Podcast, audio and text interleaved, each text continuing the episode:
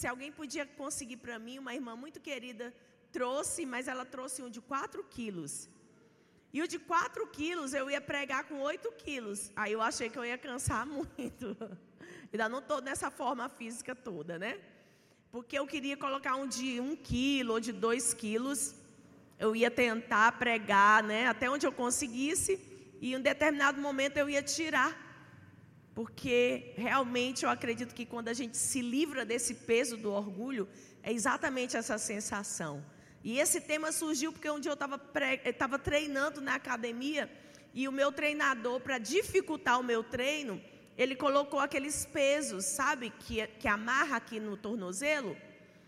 E aquilo, gente, quando é colocado na gente, aquele peso, sabe, eleva em muito grau de dificuldade do nosso exercício. E imediatamente, quando eu estava vendo ali aquele peso, um versículo veio ao meu coração quando a Bíblia fala lá em Hebreus que a gente deve se livrar de todo peso e pecado. E quando a Bíblia fala livrar de todo peso e pecado, você sabe que na Bíblia está tudo colocado, gente, numa disposição que tem sentido. Então, quando você lê na Bíblia vigiar, vigiar e orai, é porque Jesus está dizendo para você que vigiar é algo muito importante. E por isso vigiar está primeiro até mesmo do que orar. Amém?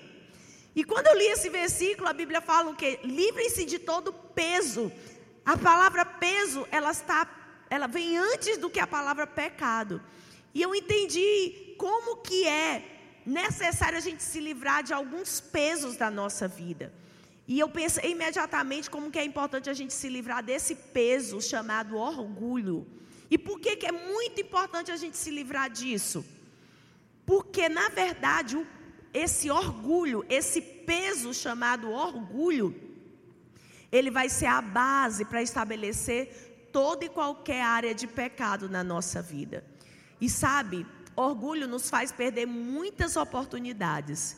E o pior do que isso, orgulho nos faz ser resistidos por Deus. Gente, você já tentou caminhar e alguém colocando a mão no seu peito para te barrar? Tenta fazer isso, chama uma amiga, vai lá na sua casa, chama alguém e tenta caminhar e pede para essa pessoa te resistir, né? Resistir, gente, é isso. É a gente tentando caminhar e alguém, sabe, colocando a mão no nosso peito e dizendo: Olha, daqui você não passa, para lá você não vai. E a Bíblia diz que Deus faz isso com o orgulhoso. É a gente tentando ir, sabe, para novos lugares em Deus, para novos lugares na nossa vida financeira, na nossa vida espiritual, na nossa vida familiar, na nossa vida ministerial, sabe? E a mão do Senhor, a mão do próprio Deus resistindo a nós. E ninguém aqui quer ser resistido, não é verdade? Quem quer ser livre de todo orgulho? Amém. Eu quero ser livre de todo orgulho. E eu quero, eu coloquei aqui algumas coisas que vai ajudar a gente a se livrar desse orgulho. Eu vou te ensinar algumas chaves que eu mesma tenho aplicado. Gente, tudo isso aqui é o que eu tenho aplicado na minha vida.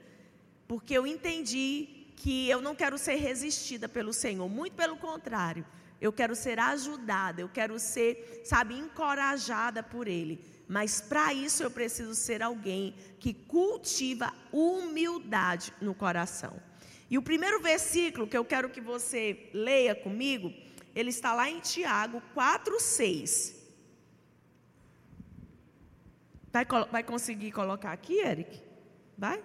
Então, Tiago diz assim: ó, mas ele dá cada vez mais graça. Por isso diz: Deus resiste aos soberbos, mas dá graça aos humildes. O próximo. Portanto, sujeitem-se a Deus, mas resistam ao diabo e ele fugirá de vós. Então, o primeiro entendimento que eu quero que eu e você tenhamos, se eu e você queremos ter vitória na batalha, quem quer, gente, ter vitória? Todo mundo quer, não é verdade? Quem quer, quer, sabe, ver o seu ministério. Eu quero ver essa igreja crescendo. Sabe, quem quer ver a sua célula crescendo, quem quer ver as suas finanças, os seus projetos, né, sendo abençoados, quem quer ver vitória no casamento, quem quer ver, sabe, mudanças no contexto do seu casamento, no contexto dos seus filhos. Todos nós queremos. E muitas vezes Deus tem levantado a nós mulheres para sermos quem? Aquelas que vão estar na frente da batalha. E se nós vamos estar na frente da batalha, irmãs, a gente precisa aprender a guerrear da maneira certa. E a primeira coisa que eu e você precisamos entender sobre a batalha, você que está batalhando em algum aspecto pela conversão da sua família, enfim, você sabe onde está a área da sua batalha, talvez na saúde. Mas o fato é que cada um vamos, cada uma de nós vamos ter uma área de guerra, uma área de luta. E o que, que eu quero te ensinar como primeira chave nessa noite? É que a primeira batalha que você precisa enfrentar não é contra o diabo, mas é contra você mesma. Seu maior inimigo, sua maior inimiga, ó, é só você olhar no espelho, é você. E a Bíblia fala o quê? Que quando nós vamos colocar o diabo para correr, quando nós vamos resisti-lo e ele vai fugir da gente, fala uma coisa muito importante que a gente precisa fazer antes disso. É o que? Se sujeitar a Deus. Sujeitar a Deus é o que? É se alinhar, sabe? É estar debaixo da vontade dEle, é se humilhar, se sujeitando a Ele. E isso, gente, não é algo fácil mas é algo que é possível, e é por isso que a gente precisa do auxílio do Espírito Santo, porque o auxílio do Espírito Santo vai fazer a gente entender essas estruturas que estão em nós e que operam contra nós. Então, às vezes a gente pensa que o nosso maior inimigo é o diabo. Não. Às vezes o nosso maior inimigo está o que dentro de nós. E a gente precisa aprender a derrotar a si mesma. Como é que eu derroto a, a mim mesma, pastora? Me sujeitando a Deus. A Bíblia fala em Provérbios que de todas as coisas que se deve guardar, guarda o quê? Seu coração. Diga comigo, o meu coração. Mas a Bíblia fala também em Mateus, Mateus 5,19, diz que do coração procedem os maus desígnios. Olha o que, que procede do coração humano Gente, isso aqui procede do meu e do seu coração. Eu sei que aqui tem muita gente que é muito gente boa, mas olha o que a Bíblia fala a respeito do coração do homem. Diz que do coração. Não, o versículo está errado. É o versículo Mateus 15, 19. 15. Olha o que diz que procede o que, que, está dentro do coração humano. Porque do coração prosseguem maus pensamentos, homicídios, adultérios, imoralidade sexual, furtos, falsos testemunhos e blasfêmia. Então, gente, aqui fala do nível hard, né? Um nível muito forte de maldade. Mas a Bíblia fala que desde as coisas pequenas, Desde uma coisa que você talvez não te escandaliza tanto, até uma coisa que é um homicídio. Tudo isso procede da onde do nosso coração. E a Bíblia fala porque lá no nosso coração estão as fontes da vida. Quando a gente lê esse versículo em Provérbio, diz que do coração procede a vida, mas também do coração procede o quê? A morte. Então, muitas vezes, essa fonte do nosso coração ela está contaminada. E quando eu falo de vencer a nós mesmas, é exatamente deixar Deus, sabe? Tratar as fontes do nosso coração, tratar tudo que está errado, porque às vezes a gente jejua, às vezes a gente ora, mas às vezes a gente batalha, mas ainda assim a gente não consegue determinadas vitórias. E às vezes a gente não consegue por quê? Porque as recompensas de Deus, elas não vêm só pelo fato do que a gente faz, não vem do fato só de eu orar, não vem do fato só de eu jejuar, mas vem, do fato de eu me sujeitar a Deus, reconhecendo que as misérias do meu coração e deixando Deus tratar com ela. Amém? Então, qual é a primeira coisa que eu preciso fazer para me livrar do orgulho? Eu preciso vencer a mim mesma. Como é que eu venço a mim mesma? Me sujeitando a Deus. Alguém aqui quer ser resistida por Deus? Não, eu não quero ser resistida nem pelo homem, mas que dirá, amém? Ser resistidas por Deus. Eu quero a graça de Deus. E a Bíblia diz que Deus dá graça para quem? Para o orgulhoso? Não. O que, que é graça de Deus, gente? Diga comigo, é favor. Já viu aquelas pessoas que nos favorecem? Você já viu? Poxa, fulano de tal me favoreceu. Eu estava lá no rabo da fila. Essa pessoa fez com que eu fosse atendida logo. Sabe quando você liga para aquela pessoa e fala assim: Fulano, eu preciso de um favor teu. Aí um simples telefonema daquela pessoa abre uma porta gigante para você. Isso é uma maneira que a gente tem de falar, de exemplificar o que é graça. É um favor que você não merece, mas Deus quer te dar. Mas Ele só dá isso para quem? Para quem é humilde, irmãos.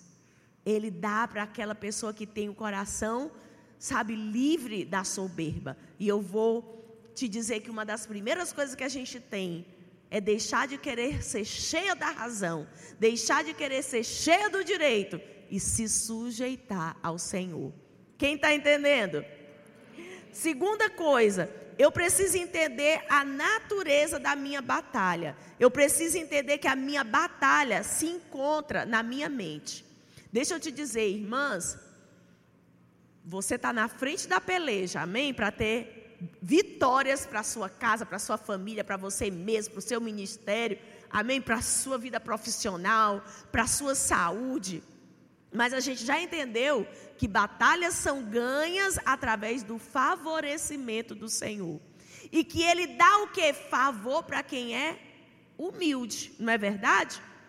Então, o diabo ele não vai aparecer nessa batalha de rabo e de chifre. Ele não vai aparecer lá na sua casa, sabe, com aquele garfo, né, de, aquele garfo ali que, é, que tem aquelas três tridente. Não. Ele vai aparecer aonde? Através de lutas e batalhas na sua mente.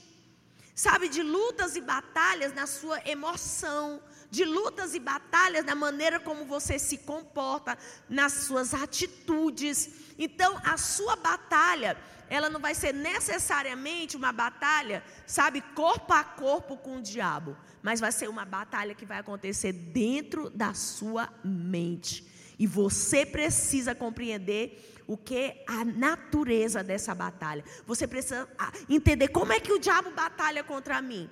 Como é que o diabo faz para me vencer? Talvez o diabo tenha te vencido e tu nem sabe. Talvez tu está no mesmo lugar 20 anos na igreja e tu nem sabe.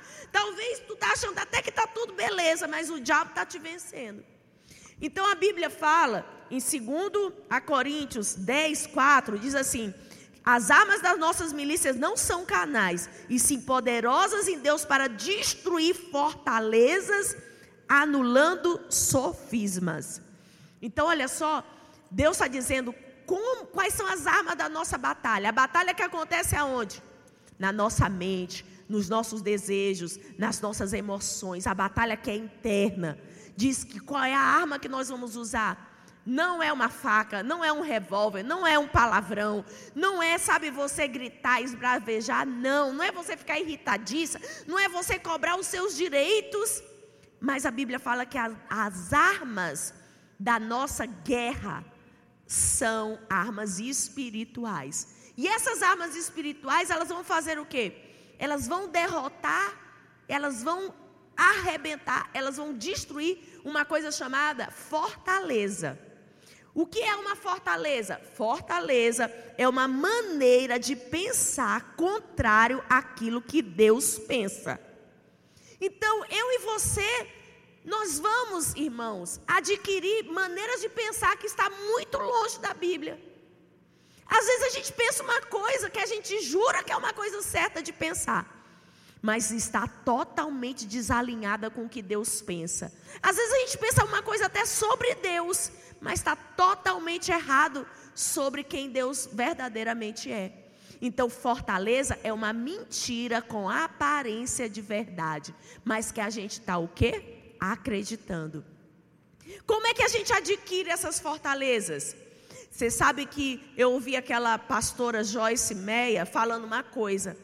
Ela, ela disse que ela, ela viveu numa família muito difícil. Ela disse que ela, o pai dela abusava sexualmente dela. Alguns outros parentes da família dela abusaram sexualmente dela. Aí, quando ela tinha 17 anos, ela casou com o primeiro cara que queria casar com ela.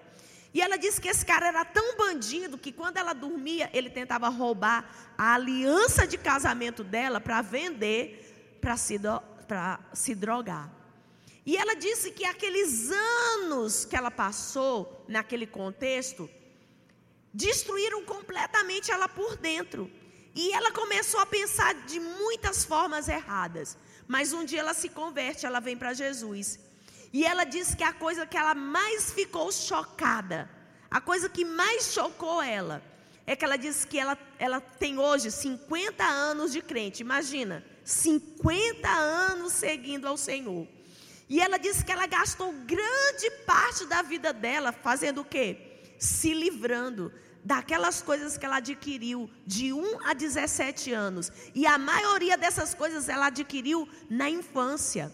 Então, entenda que ao longo da nossa vida, a gente pode adquirir fortalezas, que são uma maneira que está na nossa mente de pensar contrária à palavra de Deus. E a gente pode adquirir essas fortalezas através de traumas, através de feridas, através, sabe, da própria cultura.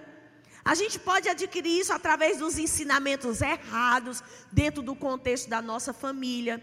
E a gente pode adquirir isso simplesmente por ter nascido no planeta Terra. Porque deixa eu te dizer, a gente vive num mundo onde as pessoas estão, onde a, a cultura é hostil, gente, à palavra de Deus. Tantas coisas hoje as pessoas consideram normais e não são normais, são pecados. Mas essas pessoas, elas estão acreditando naquilo, elas estão acreditando que aquilo não vai fazer mal nenhum a elas.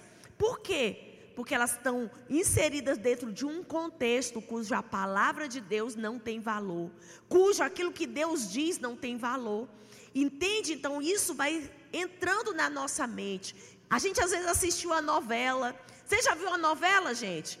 A novela é sempre assim. A amante é que é boazinha e a mulher é que não presta. Quem já assistiu uma novela e você estava torcendo pela amante? Quem já assistiu uma novela e pensou assim: tomara que ele deixe essa jaburu. Tomar uma mulher chata, né? Por que, gente? A gente vive num mundo que os valores de Deus não são valorizados. Então, a gente vai adquirindo né? Quem já assistiu aquele filme também que o bandido é bandido, né?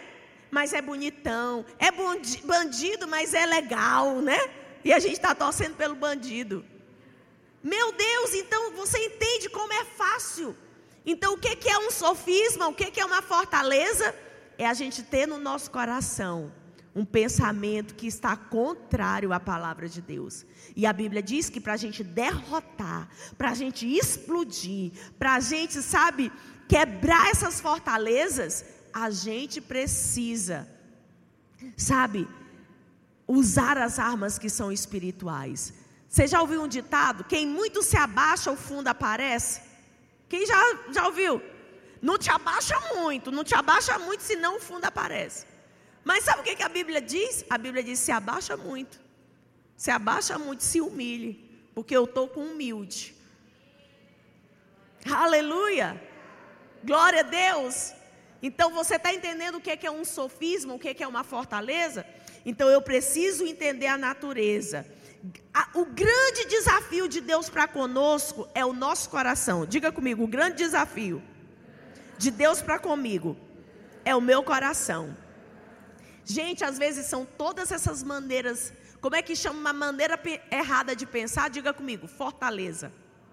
Às vezes a gente está tão cheia de fortalezas, tão cheia de maneira contrária de pensar, que a gente está o quê? Com o coração endurecido. E o grande desafio de Deus para conosco é o nosso coração endurecido. Amém? Você está entendendo? Aleluia.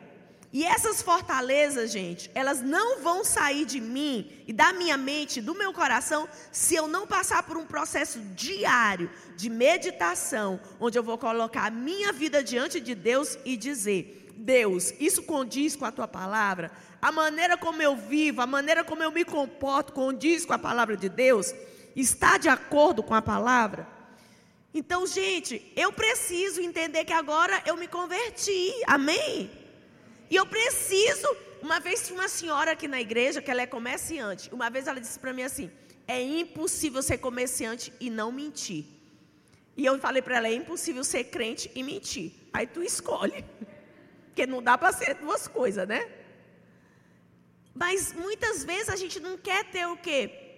Essa, essa esse momento de levar todas essas coisas e perguntar para Deus, Senhor, a maneira como eu vivo, a maneira, a maneira como eu conduzo meus relacionamentos, a maneira como eu me comporto.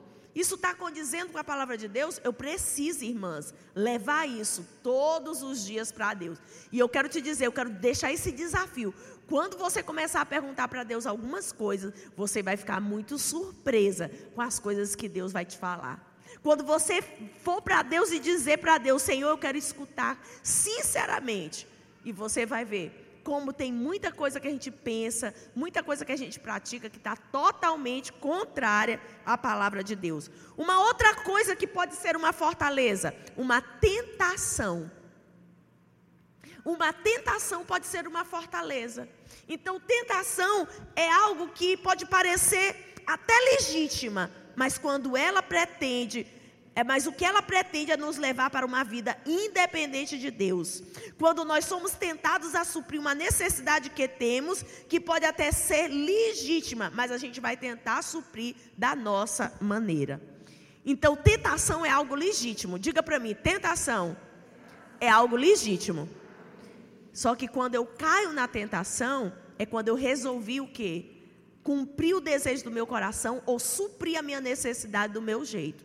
Você sabe que eu convido, convivo com uma pessoa, num contexto, não é daqui da igreja, gente, é bem longe. Mas essa pessoa que eu conheço se converteu agora.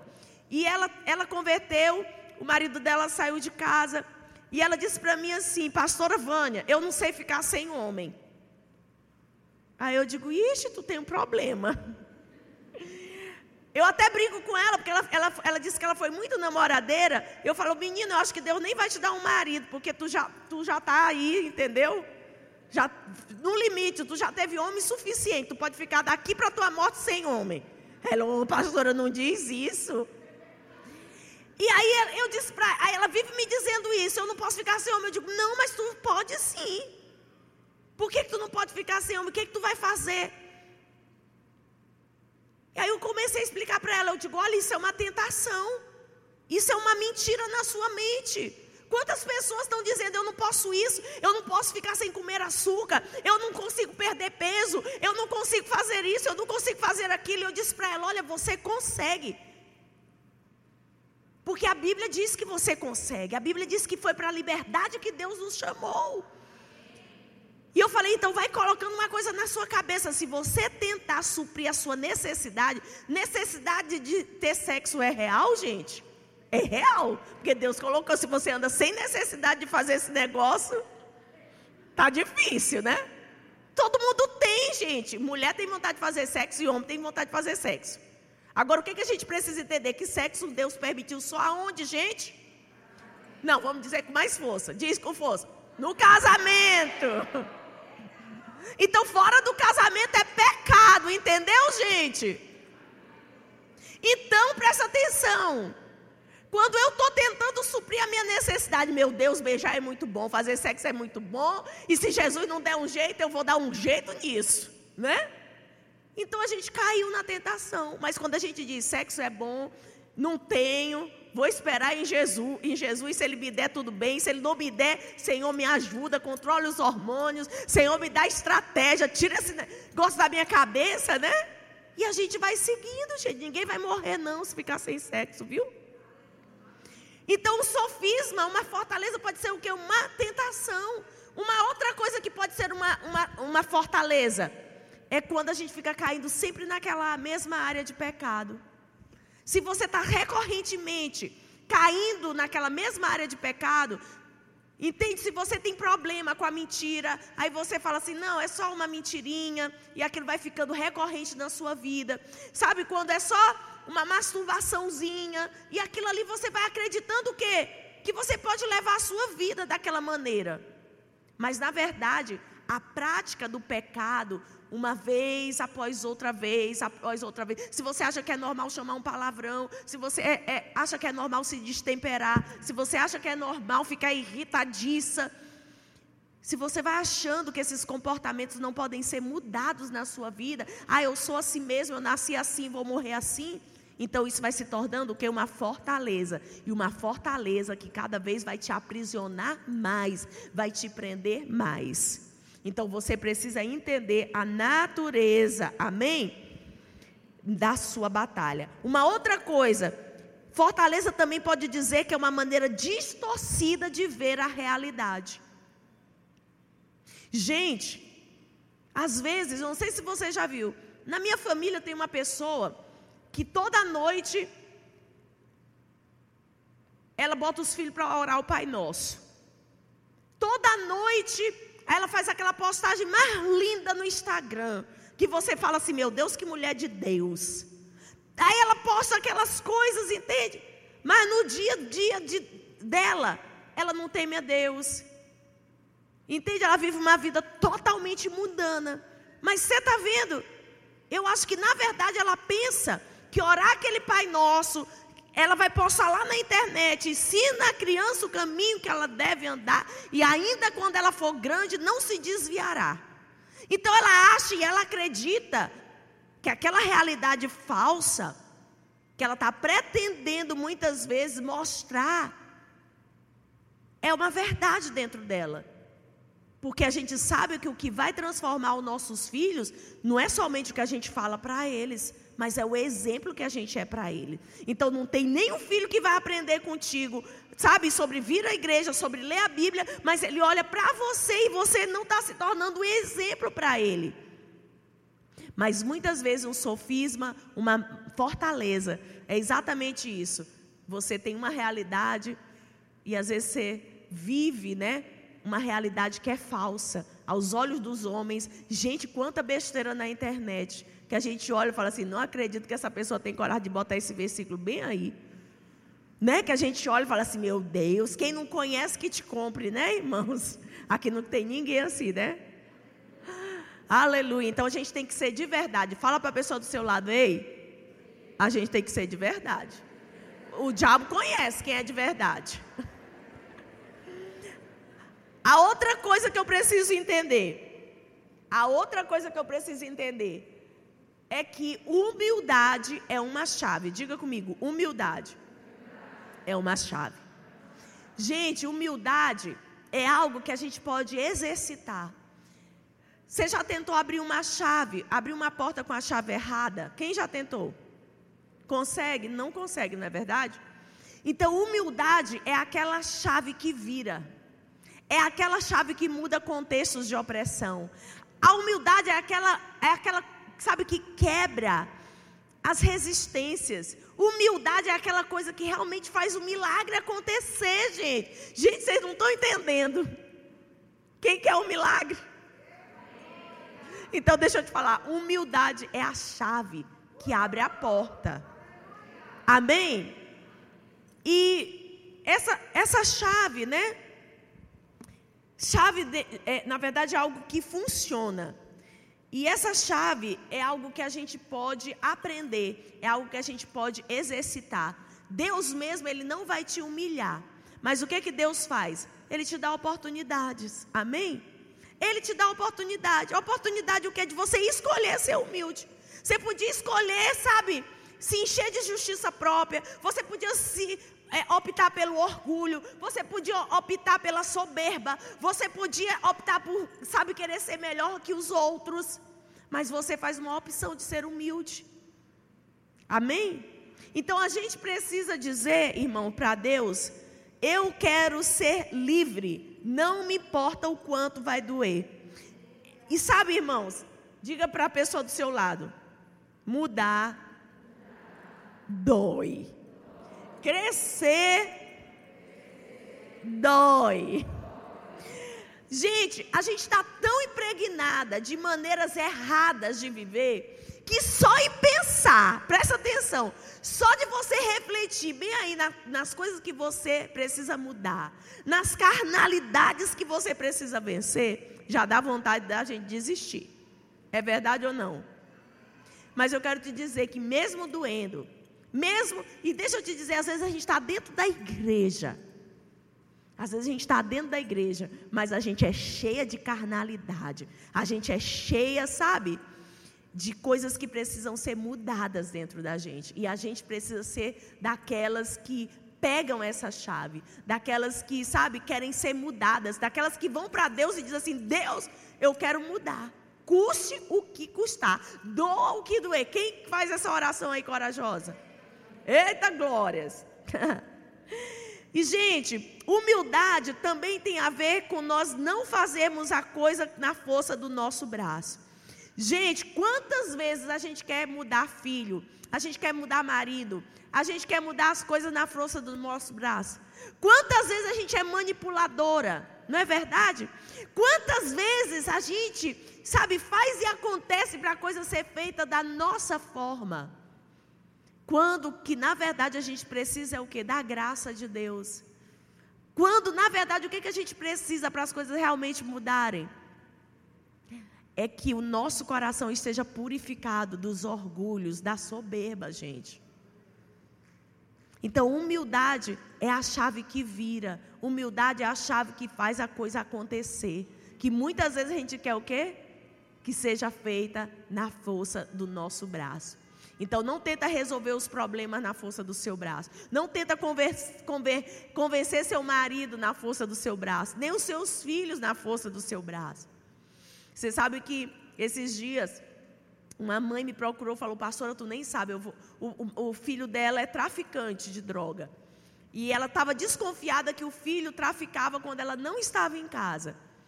E ela disse que ela chegou em casa mais cedo e encontrou lá o tráfico de droga todinho dentro da casa dela. Quem estava fumando maconha estava, quem estava vendendo estava.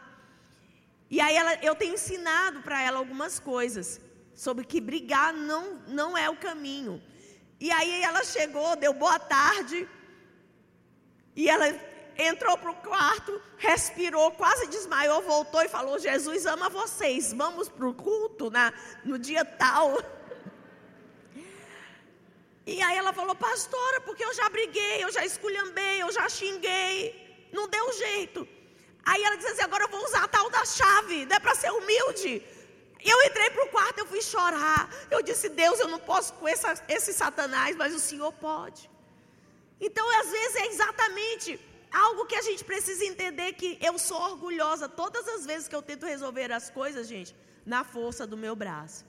E eu não preciso da força do meu braço, eu preciso do quê? Diga comigo, do favor de Deus. Eu preciso do favor. Eu preciso do favor de Deus diante das pessoas. Eu preciso do favor de Deus diante do marido. Pastora, meu marido não escuta. É? Quem sabe se a graça e o favor de Deus estiver sobre você, ele vai te escutar. Pastor, eu tenho certeza que eu tenho conselho. Aí você quer enfiar o conselho. Você já chega para ele querendo dizer que tu sabe mais que ele. Você já chega para ele querendo ser o último biscoito do pacote. Aí ele nem vai te dar ouvido. Mas se você orar, para Deus me dá a maneira certa, a hora certa de falar, o jeito certo, eu tenho certeza que quando a graça e o favor, sabe, estão, sabe, conosco, filho vai te escutar, marido vai te escutar, sabe, as coisas vão acontecer, porque humildade é uma chave. Amém? Muitas desgraças, gente, nas famílias são respaldadas por esquema de orgulho. Gente, confusões de briga na família, divórcios, separação, tem muitas coisas a ver o quê? Com os orgulhos do nosso coração. Como que você olha as pessoas? Você olha as pessoas, né? De cima para baixo? Você olha as pessoas se achando melhor? A gente acha que a gente tem o melhor carro, o melhor marido, o melhor filho, o melhor emprego, né? A melhor igreja, né? A gente se acha, né, gente? Mas sabe, essa chave da humildade faz a gente olhar para as pessoas de uma maneira diferente. Às vezes, tudo que Deus precisa para consertar essas desgraças que acontecem nas famílias é a gente olhar para as pessoas com honra, é a gente olhar para as pessoas com respeito. Sabe, antes de vir para cá, eu liguei para minha mãe. Outro dia eu fui pegar numa igreja, eu liguei, mãe, me abençoa. Aí ela, Deus te faça feliz, Deus te proteja. Ela, ela quase que reza o credo, né? Dentro, em cima de mim. Quem é católico aí sabe, né? E aí eu liguei para ela, mãe, me abençoa. Ela, te abençoa para quê, Vânia? Eu digo, não, vou pregar hoje lá na igreja. Ah, tu já está diplomada em pregar na igreja, ela disse para mim. Eu digo, mãe, mas eu preciso da tua bênção. E aí ela orou por mim. E por que, que eu faço isso? Será se eu concordo com tudo que minha mãe faz? Será que eu concordo com a maneira como minha mãe me educou? Amigos e amigas, eu não concordo com parte de, da, eu não concordo com a maneira que a minha mãe vive, eu não concordo com muita coisa que ela diz e faz, mas eu concordo com uma coisa, a Bíblia diz: honra teu pai e tua mãe. Amém? Então, quando ela me abençoa, eu estou abençoada. Eu não preciso concordar com ela, mas eu preciso que ela me abençoe. E quando eu ligo e peço a benção, eu estou o quê? me humilhando, encontrando meu lugar de humilhação. Aí antes de vir para cá, eu fui lá onde o meu marido. Eu disse, amor, ora por mim. Aí ele, disse, ele pegou minha mão e disse, olha, eu te abençoo, vai com Deus, Jesus é contigo. E sabe que às vezes quando eu estou com meu, meu filho no carro, eu, todo adolescente ele está sonhando em casar algum dia. É assim também com os meninos, sabia? Então eu fisguei meu filho. Porque eu acostumei, todas as vezes que ele vem para mim orar por ele, eu oro, Deus dá uma mulher linda para esse cabra casar, Senhor. Dá uma mulher linda, ungida. Senhor, que ele seja rico. Quem não fica empolgado, irmãos, com isso? Ah, ele gosta. Aí todo dia ele vem para mim, mãe, ora por mim, mãe, bênção. Aleluia! A gente tem que ser estratégica, irmãs. Então ele que ele tem prazer. Quando eu chego na porta da escola para deixar ele, mãe, bênção. Aí eu, que ele seja cheio do Espírito Santo, que ele seja teu. Senhor, dá uma mulher bonita para esse menino casar, ungida. Meu filho, tu está autorizado a prosperar. Meu filho, você vai ser rico, em nome de Jesus. Pronto, irmãos, encontrei o caminho do coração. Então, muitas das desgraças que acontecem é porque a gente não olha para as pessoas com honra. A gente olha querendo ser melhor. A gente olha querendo saber mais. Por que, que as coisas, relacionamentos se destroem e acontecem divórcios até mesmo? Por causa dessa orgulho e soberba nos nossos corações. Amém? Gente, essa graça que Deus nos promete, ela não somente ela vai nos dar vitória, mas ela também vai nos dar o favor, a força necessária para a gente passar os momentos difíceis da nossa vida. Deixa eu te falar, momentos difíceis está previsto para todos. Quero logo te dar essa notícia. No mundo tereis aflições, irmãzinha. Quem é uma nova convertida aqui? Fala aí, converteu. Irmãs, se tem uma promessa que se cumprirá é: no mundo tereis aflições. Então, essa graça, irmãs, não é somente, sabe, a, a, o favor para te vencer, mas é um favor para te suportar. Muitas vezes coisas difíceis que eu não sei porque que a gente passa. Quando você chegar lá no céu, você pergunta para Jesus. Mas eu só sei de uma coisa, nós vamos passar e às vezes a gente precisa de força. A gente precisa, sabe, dessa graça do Senhor para passar determinadas coisas na nossa vida. E por isso nós precisamos o quê? dessa chave chamada humildade, porque Deus não dá graça para soberbo. Você tem que escolher ou ser humilde e ter o favor de Deus, ou ser soberbo e ficar sem o favor de Deus. É uma opção sua. Mas graça não se mistura com soberba. Graça não se mistura, sabe, com orgulho. A fé de uma pessoa, ela, ela está dimensionada pela capacidade dela se humilhar. Quanto, quem quer ser uma mulher de grande fé? Seja humilde, porque a fé, ela vem sobre o coração de quem é humilde. Você quer ser uma mulher de fé? você vai ter que trabalhar humildade no seu coração. Humildade é uma chave. Quarta coisa, eu preciso entender que eu não posso fugir do propósito, ou melhor, do processo. Antes, eu preciso abraçá-lo. Então, Deus, Ele vai ter processos na nossa vida. Ele vai passar, gente, cada uma de nós por duras provas muitas vezes. Quem está orando e está assim, eu quero mais de Deus. Amém? Deixa eu te falar, se tem uma oração que Deus leva a sério, é essa oração. Se tem oração que Deus anota no caderno dele, se é que ele tem um caderno, é quando uma irmã levanta a mão e diz: Deus, eu quero mais de ti. Senhor, me dá mais de ti. E quando a gente começa a clamar por isso, irmãs, é Deus, ele vai passar a gente por muitas provas para que o nosso coração, sabe, seja purificado do orgulho e da soberba. E por que que Deus faz isso? Porque ele quer nos abençoar. Gente, qual é a coisa mais importante que a gente tem nessa vida? É a presença de Deus. A joia mais preciosa, a casa mais bonita, sabe? Todo o sucesso que você possa ter, ele não se compara com a presença de Deus. E sabe quando a gente quer um bocadinho mais dessa presença, quando a gente quer mais dessa intimidade, nós vamos ter que passar muitas vezes por esse processo de purificar o nosso coração de todo orgulho e de toda soberba. Então, os processos de Deus da minha vida, esses processos, o que são processos? Diga comigo, são situações difíceis. Essas situações difíceis que você não sabe por que, que você passa, nem to, algumas a gente vai passar porque a gente foi procurar, né? Mas eu estou falando daquela situação que você está buscando a Deus, mas o pau está quebrando na cabeça. Sabe aquela situação quanto mais hora, mais assombração te aparece? Eu estou falando disso. Eu não estou falando das encrencas que a gente vai buscar com a nossa própria boca grande, sabe, com os nossos próprios erros, mas eu estou falando daquelas circunstâncias que a gente vive, mesmo estando, sabe, abraçando a vontade de Deus para a nossa vida. Quando isso acontece, gente, são os processos de Deus para fazer o que em nós? Para destruir essas estruturas horríveis que a gente vai criando de orgulho na nossa vida.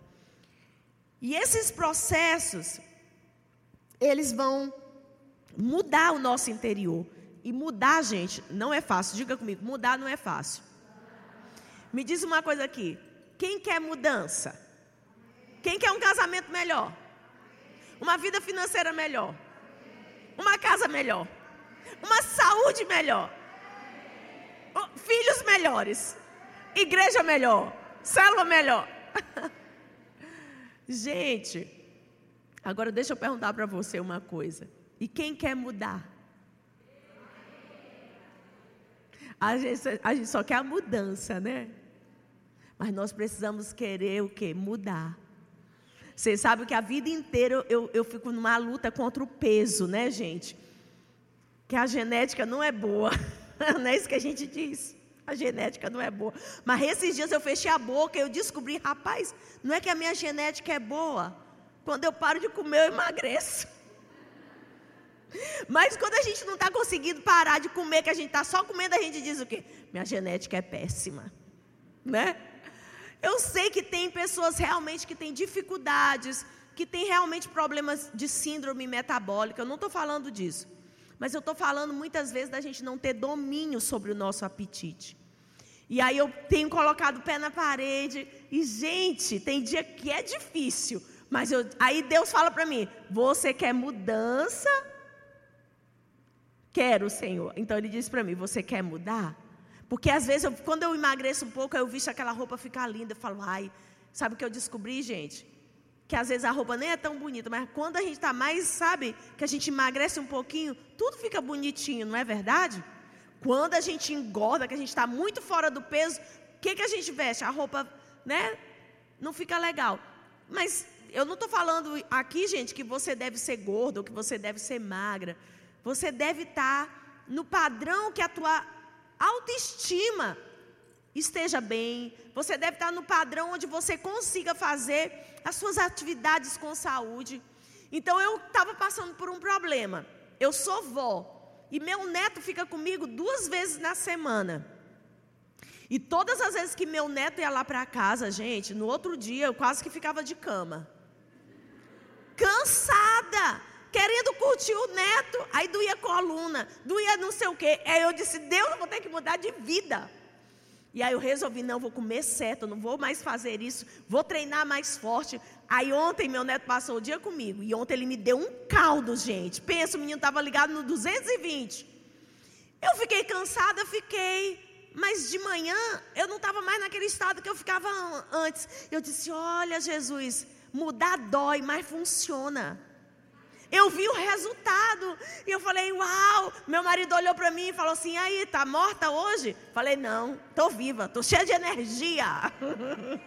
Aí ele ficou me olhando, eu disse, porque ele passei a semana todinha comendo certo, treinando. O pau quebrou, gente. Doeu, mas eu vi o resultado. Então, sabe, a gente precisa abraçar os processos de Deus na nossa vida. Então, se isso vai te fazer bem, vai para cima. Amém? Vai para cima, não fica aí achando que você vai vir para a igreja, vai sentar aí nesse banco e Jesus vai mudar a sua vida porque você é evangélico. Não vai mudar nem sua vida, nem seu casamento, nem suas finanças. Ele vai mudar a partir do momento que você coopere com Ele. Deixa eu te dizer, convencer a mim e a você do pecado é o Espírito Santo. Quebrar as cadeias é o Espírito Santo. Mas a parte de quebrantar o coração é comigo, é com você. A parte, sabe, de submeter ao processo é comigo e com você. Aleluia! É responsabilidade do Espírito Santo nos convencer. É responsabilidade do Espírito Santo quebrar as cadeias. Mas é nossa responsabilidade quebrantar, nos humilhar nós precisamos nos colocar diante dele com uma atitude de humildade para sermos livres. Amém? O orgulho também, muitas vezes, ele tem uma faceta chamada orgulho ferido. E eu quero que você fale para sua irmã, diga assim: o seu orgulho não tem que ficar ferido, ele tem que ficar morto.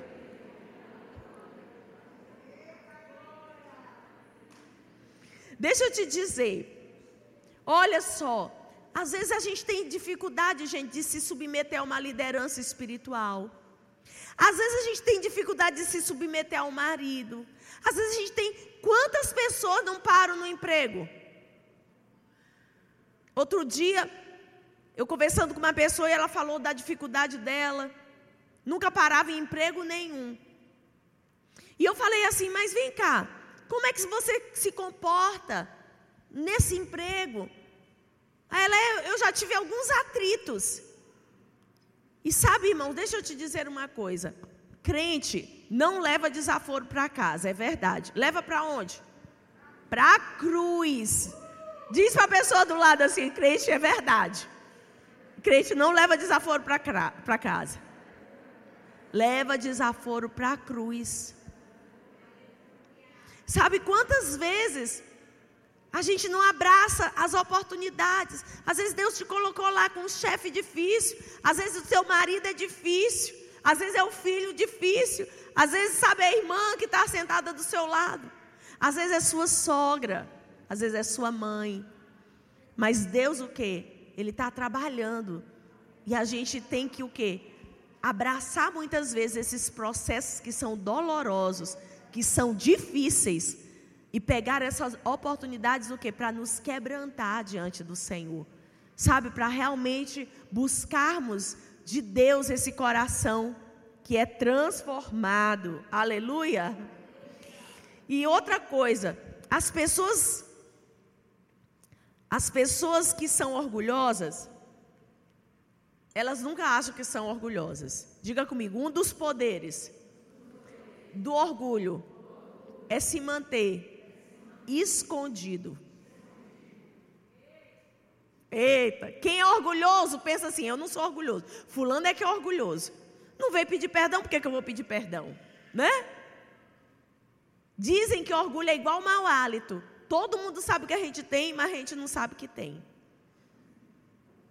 Às vezes também, sabe, faz com que a gente olhe para as pessoas de uma maneira, sabe, onde a gente diz, é, menospreza. Às vezes também, você já viu alguém com orgulho ferido? Quando você tem orgulho ferido no coração, quando você tem essa raiz de amargura no coração, você vai falar das outras pessoas ou da pessoa que te feriu de uma maneira pejorativa. Sabe? Você nunca vai ter aquele coração para guardar a pessoa, mas você vai ter sempre aquela coisa, sabe? De soltar um veneninho contra aquela pessoa. Isso simboliza o quê? Isso exemplifica que o nosso coração tem esse tal do orgulho ferido. Sabe que, irmãos, tem uma pessoa na minha família que é de difícil convívio. E ela é aquela pessoa que te rebaixa, que te puxa para baixo, nas entrelinhas, nas indiretas, sabe? Quem sabe, né? Quem já viveu uma situação assim? Que só de estar perto da pessoa você já fica tensa, né? Porque sabe que ela pode fazer alguma coisa. E esses dias eu estava meditando no livro de Isaías. E sabe o que eu li lá? Eu chorei tanto quando eu li esse versículo. Porque Isaías diz assim, falando de Jesus: diz assim, ele deu as costas aos que o batiam, e ele não escondeu a face daqueles que o afrontavam. Então, deixa eu te dizer, Jesus estava lá pegando os açoites, ele não tentou, sabe, se ver livre. Ele não tentou, sabe? Quem já apanhou aqui tentou se desviar da cintada? A Bíblia fala que Jesus não se desviou dos açoites, ele se entregou. A Bíblia diz que ele estava apanhando e a Bíblia diz que ele não, sabe, tirou as costas, ele não se escondeu, mas ele deixou apanhar. E quando fala da face dele, diz que ele não escolheu a face, ele não escondeu a face dele da afronta, ou seja, estavam cuspindo ele, estavam, sabe? Ele não estava lá dizendo: Quem vocês pensam que vocês são? Eu, eu sou filho de Deus. Ele não estava fazendo isso. A Bíblia diz que ele deu a face dele. E a Bíblia diz que pelo fato dele dar a face, ele não foi envergonhado. Olha que paradoxo. Sabe, na Bíblia é tudo ao contrário, gente. É que você se abaixando que Deus te levanta. É você servindo que você se torna maior. É você sendo humilde que você recebe a graça de Deus. Então, a Bíblia vai, sabe, totalmente na contramão do mundo. E se os meus valores e os seus valores não forem tocados por essa palavra, a gente pode estar mil anos dentro da igreja e não sermos mudadas e não vermos as mudanças que a gente tanto espera nesse marido, nessa família, nessa casa. E vocês sabem, eu queria encerrar esse momento falando de um processo. Eu quero que você fique de pé e eu quero que você feche os olhos. Antes de você fechar os olhos, eu quero só que a gente leia Mateus 15, Eu quero que a gente leia Mateus 15, é a, a história da mulher sírio-finícia, que vocês já me viram muito falar dela aqui. Mateus 15, 21. Do 21 ao 28. Vamos lá ler? Saindo dali, todo mundo, eu, você, eu quero que você leia, porque vai ser importante na nossa meditação final, que você compreenda esse texto. Olha o que diz: Saindo dali, Jesus foi para a região de Tiro e Sidom. E eis que uma mulher cananeia, que tinha vindo daqueles lados, clamava: Senhor, filho de Davi, tenha compaixão de mim. Minha filha está horrivelmente endemoniada. Jesus, porém, não lhe respondeu palavra. Então os seus discípulos, aproximando-se, disseram: Mande-a embora, pois vem gritando atrás de nós. Mas Jesus respondeu: Não fui enviado senão as ovelhas perdidas da casa de Israel. Ela, porém, veio e o adorou, dizendo: Senhor, me ajude. Jesus respondeu: Não é correto pegar o pão dos filhos e jogá-lo aos cachorrinhos. A mulher disse: É verdade. É verdade, Senhor, pois os cachorrinhos comem das migalhas que caem da mesa dos seus donos. Então Jesus exclamou: Mulher, que grande fé você tem, que seja feito como você quer. E daquele momento em diante, a filha dela ficou curada. Então a gente vê que essa mulher foi, sabe, passada por um processo muito doloroso e difícil. Mas no final, ela obteve uma resposta de Jesus. No livro de Marcos conta a mesma história, só que o livro de Marcos finaliza com uma história um pouco diferente. Diz que Jesus olha para a mulher e diz assim: Vai, a tua filha está livre. Vai, a sua filha foi sarada. E eu quero que você feche os teus olhos. Eu quero que você se pense. Eu quero que você pense em você estando no lugar dessa mulher. Eu quero que você, com os olhos fechados, medite aí. Medite aí sobre essa batalha que você tem vivido e você está diante de Deus e você está pedindo para Ele, clamando a Ele, nessa situação que Ele te ajude. Mas tudo que você tem ouvido de Jesus é o silêncio. O silêncio dá uma ideia de desprezo. Quando nós somos orgulhosos e alguém não nos responde na hora, a gente logo se sente ofendido, desprezado. Jesus ficou quieto, em silêncio, e aparentemente ele ignorou.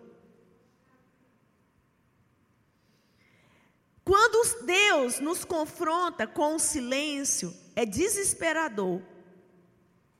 Cada dor que a gente passa e Deus se cala, dentro do nosso coração, a gente muitas vezes não entende, mas tenha certeza, há um motivo.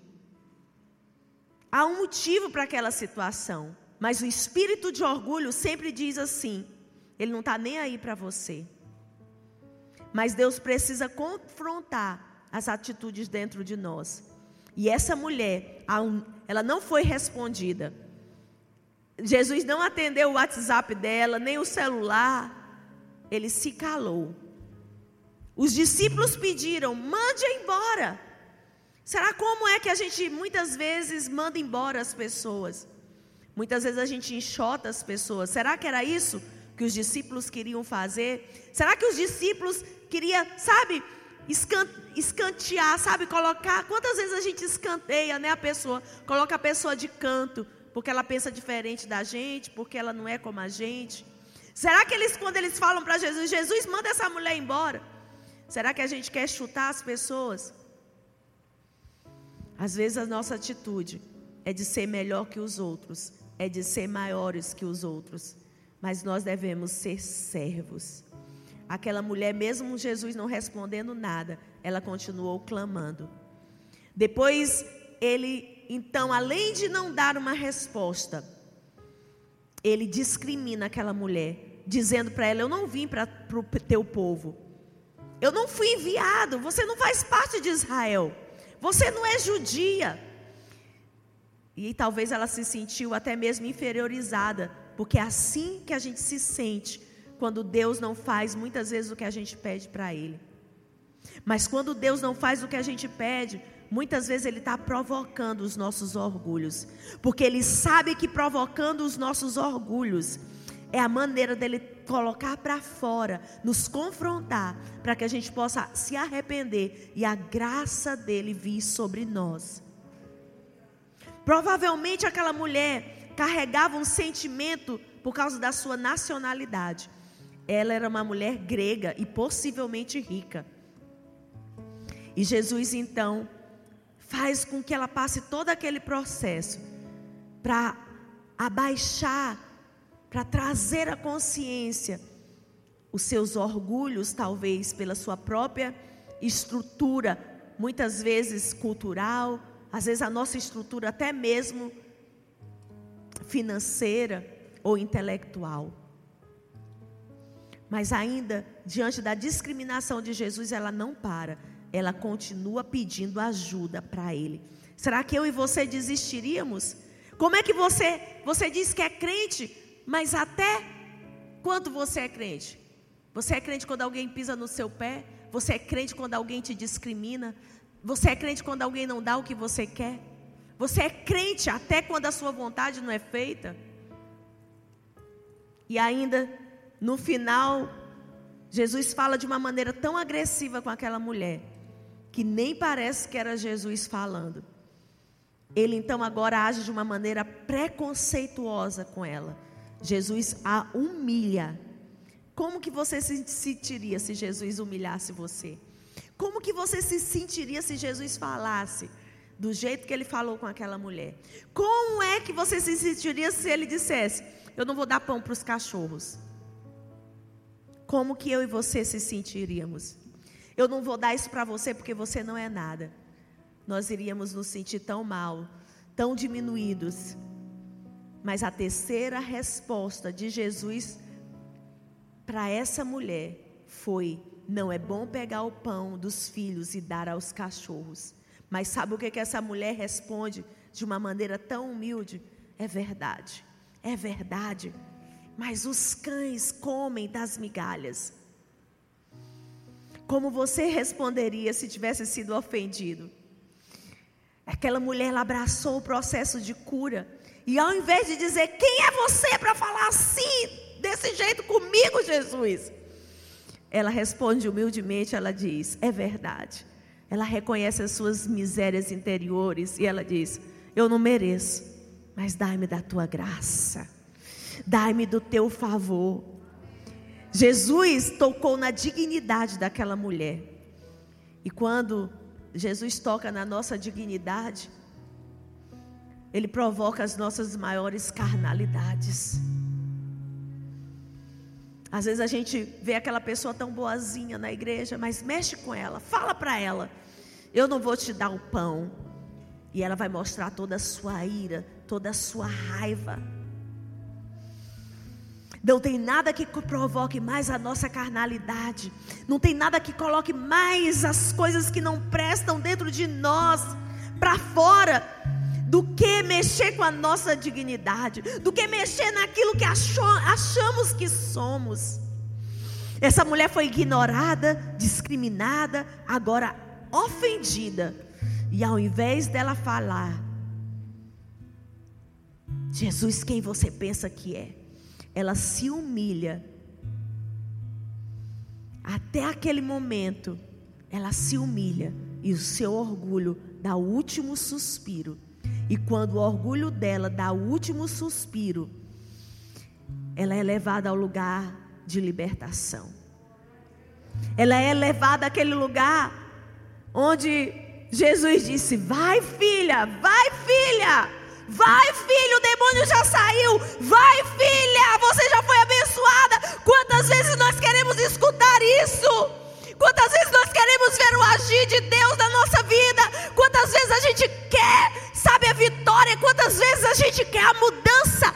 Quantas vezes nós queremos que aquele filho seja livre, que aquele marido, aquele casamento? Quantas vezes a gente quer ser erguida para esse lugar de honra e promoção? Mas nós não queremos os processos de nos humilharmos e de nos quebrantarmos. E sabe, irmãs, sabe o que, que eu aprendo aqui? Que nós temos uma responsabilidade grande demais. Uma responsabilidade grande demais. Por quê? Porque às vezes a libertação, não somente nossa, mas a libertação que Deus quer operar lá na nossa família, a, liber, a libertação que Jesus quer operar lá na nossa célula, muitas vezes depende da nossa capacidade em se humilhar. A libertação, talvez, que você está esperando que aconteça lá no seu marido, lá no seu filho, talvez na sua própria vida, passa. Por você continuar clamando, por você continuar adorando, eu quero te dizer: não pare. Eu não sei qual é a etapa da batalha que você está. Talvez você está orando e ele está em silêncio. Não pare. Talvez você está orando e ele está te discriminando. Não pare. Talvez você está orando e ele está até mesmo te ferindo com determinadas situações. Não pare. Porque no final, no final, só será honrado, só será exaltado aquele que se humilha. Só será exaltado aquele que se humilha. Só será exaltado aquele que entrega. Então não resista, não resista, sabe? Deixa que o Senhor cure as misérias. Se ele te discriminasse, se ele te ofendesse, talvez. Sabe que situação que ele está trazendo na sua vida que você fala assim: por que, que eu estou vivendo isso, Jesus? Talvez você está vivendo porque você disse: eu quero mais de Deus. E então ele está vindo, ele está purificando os orgulhos do nosso coração. Oh, deixa ele tratar contigo, porque no final ele tem a vitória. Deixa ele tratar com teu coração. Sabe, talvez você, sabe, tem mágoas no teu coração, talvez tem rancor, amargura, falta de perdão. Sabe, é dia de você colocar tudo isso no altar e deixar ele virar a chave. Sabe, seja humilde, seja humilde, não pare.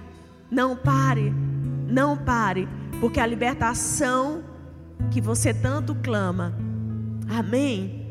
A libertação que você tanto clama, está em você saber se render. Eu quero encerrar orando por você. Eu quero abrir o altar. Primeiro eu quero perguntar se há alguém nessa noite que ainda não tem uma aliança com Jesus, que ainda não fez Jesus seu Senhor e seu Salvador. Se há alguém aqui, se há alguém aqui, eu quero orar por